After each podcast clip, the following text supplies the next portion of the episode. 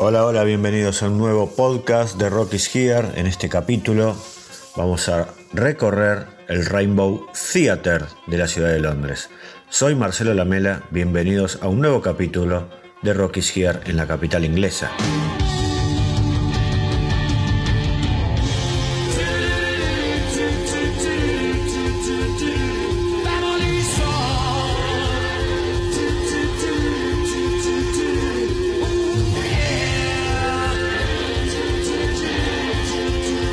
Por el escenario del Rainbow Theatre han pasado las mayores bandas de todos los tiempos, desde los Beatles, pasando por Queen, Pink Floyd, Led Zeppelin o Genesis, son algunos ejemplos.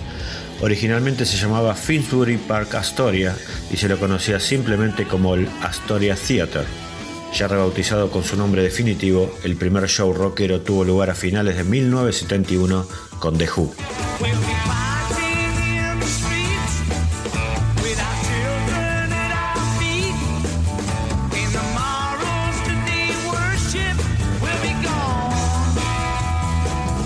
El Rainbow Theatre está ubicado a pocas cuadras de Finsbury Park, otro lugar clave para el rock británico del que ya hablamos en algún episodio anterior. Para llegar hasta acá, como para casi todo Londres, te conviene tomar el subte. Con las líneas Piccadilly o Victoria vas a llegar en menos de media hora desde Trafalgar Square o cualquier otro punto céntrico.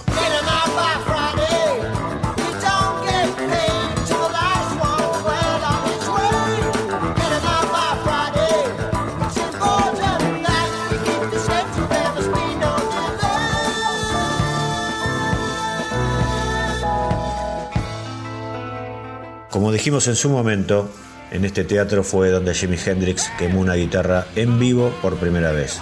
A la historia pasó su presentación en el Monterrey Pop Festival porque quedó registrada en video, pero meses antes, el 31 de marzo de 1967, el guitarrista prendió fuego su Stratocaster y terminó en un hospital para curar sus dedos quemados.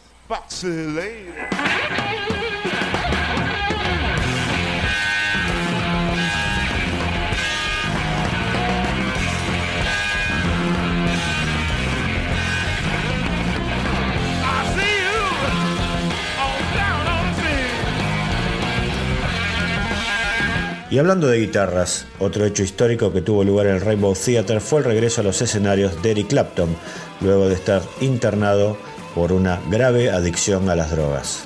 El show fue organizado por Pete Townsend en enero de 1973. Fueron dos funciones en las cuales Clapton estrenó su famosa Fender Stratocaster Blackie, subastada años después en casi un millón de dólares para recaudar fondos para su fundación Crossroads.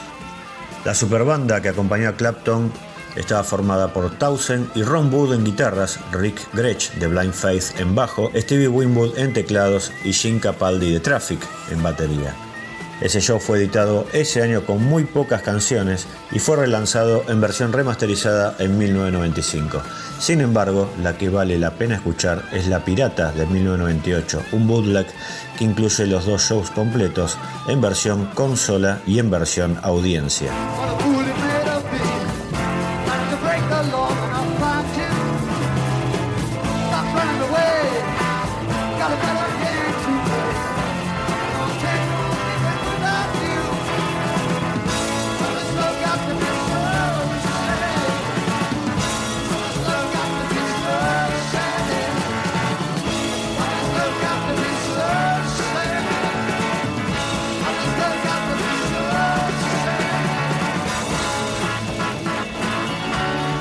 Dark Side of the Moon, la obra maestra de Pink Floyd, fue estrenada oficialmente en esta venue, y no solo eso, sino que Eclipse, el tema que cierra el disco, había sido tocado en vivo en el Rainbow aún antes del lanzamiento del álbum a mediados de 1972.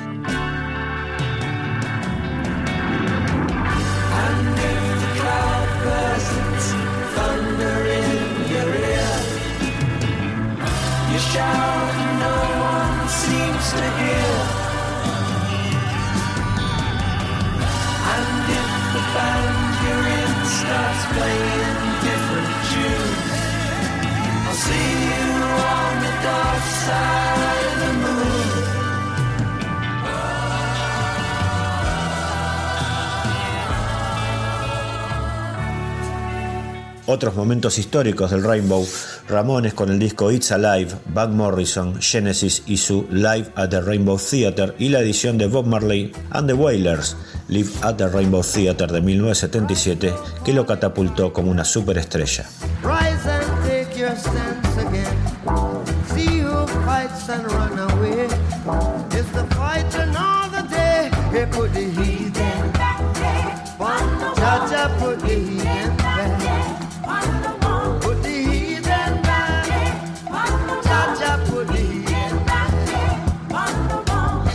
Los shows de Queen en el Rainbow fueron editados en 2014 como festejos por el 40 aniversario de la banda. Yes registró acá su video Yes Songs. Franz Zappa fue atacado en 1971 por un espectador que subió al escenario y lo tiró desde allí arriba, lo que le provocó varios golpes y fracturas. Y The Kings, banda emblemática de la ciudad, grabaron su tan pirateado Rainbow Theater Concert en diciembre de 1974.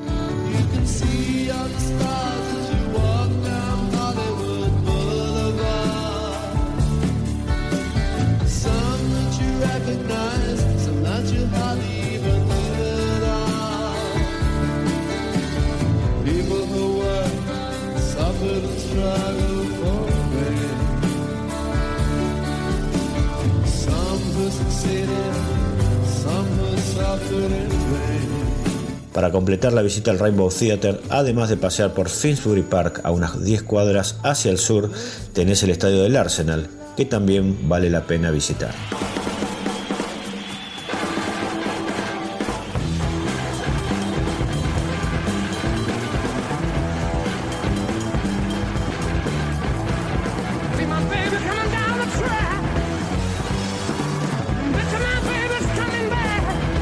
Soy Marcelo Lamela y si estás por Londres te invito a hacer uno de nuestros tours rockeros por la ciudad, uno de nuestros tantos y que podés elegir en rockygear.com barra tours.